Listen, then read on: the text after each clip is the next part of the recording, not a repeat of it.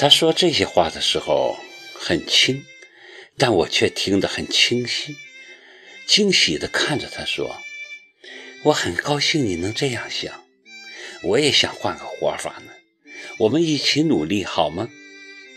他点点头，搂过我的肩膀说：“我们是该努力了，老这样混下去怎么得了？换一种方式生活，也许很不错呢。”高鹏是个说到做到的人，他马上着手忙他的摄影展了。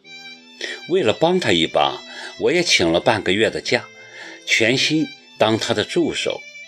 他负责整理作品，我负责帮他联系场馆。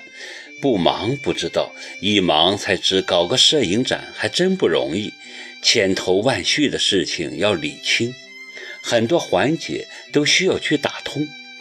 我们很累，却很兴奋，为着同一件事情奔忙，感觉距离更近了，也更有默契了。特别是高鹏，整个像变了个人，朝气蓬勃，神采飞扬。在我的建议下，他还剪掉了头发，衣着也比以前整洁得多。真正的艺术家。其实不需要标新立异的去表明自己是艺术家，你的作品足以说明一切。这是我对他的忠告，他表示接受。就在我和高鹏忙展览的时候，米兰却在忙着和耿墨池的婚礼。我几次在小区里见到他往在水一方搬东西，有家电，也有各种生活用品。但只他一个人忙，没看到耿墨池。他好像并没住在在水一方。后来才听米兰说，他去北京开会了。才不是呢，耿老师住院了。那天在街上碰到小林，他告诉我实情。是吗？他要紧不？难说。我去看过他两次，情况不容乐观。小林直言：“我没再问什么，那个人已跟我没什么关系了。他就要结婚了，病入膏肓还要结婚，真不知他是怎么想的。参加完他的婚礼，说不定就要参加他的葬礼。我居然恨不起他来了。没了恨，就表示没了爱，彻底干净了，很不错的一个结果。”我残忍地想，这样也好。他如此待我，死了，我也就对他没什么依恋了，倒少了很多痛苦呢。我始终都没有去看过他，坚决不去。据说齐树礼都去看过他了，也是小林告诉我的。他有一天正好在医院碰到了齐树礼，这个人真做得出来。他去看什么？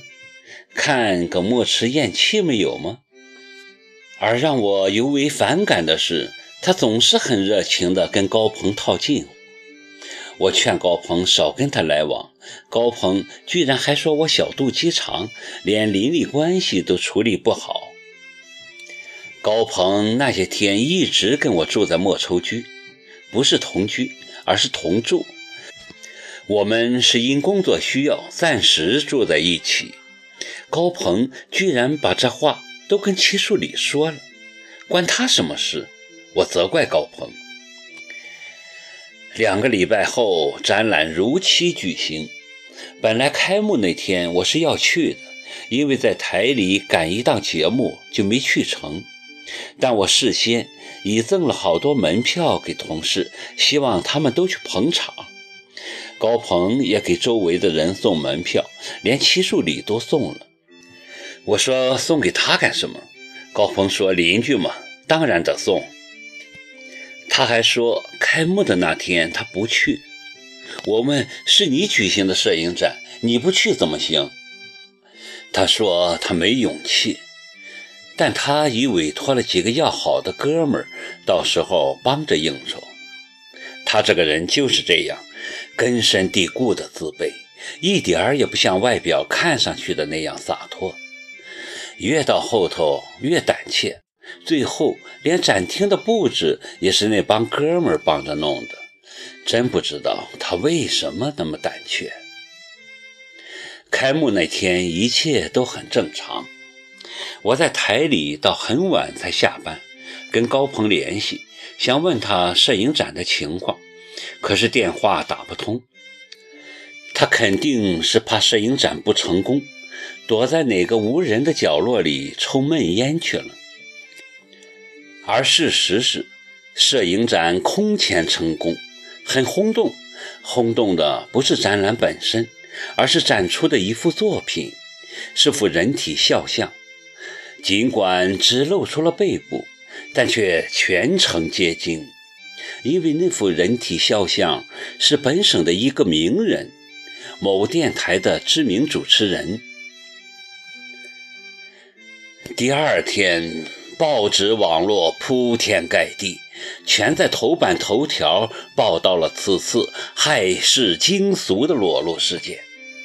我是第二天上班的时候才知道的，所有的同事全都用异样的目光打量我。